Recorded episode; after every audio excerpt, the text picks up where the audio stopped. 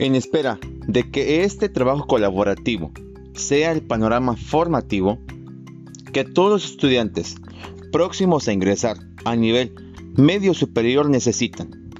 La Escuela Secundaria Técnica Agropecuaria número 34 de la Unidad Habitacional José María Morelos y Pavón.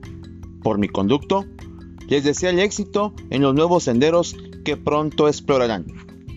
Por su atención, muchas gracias.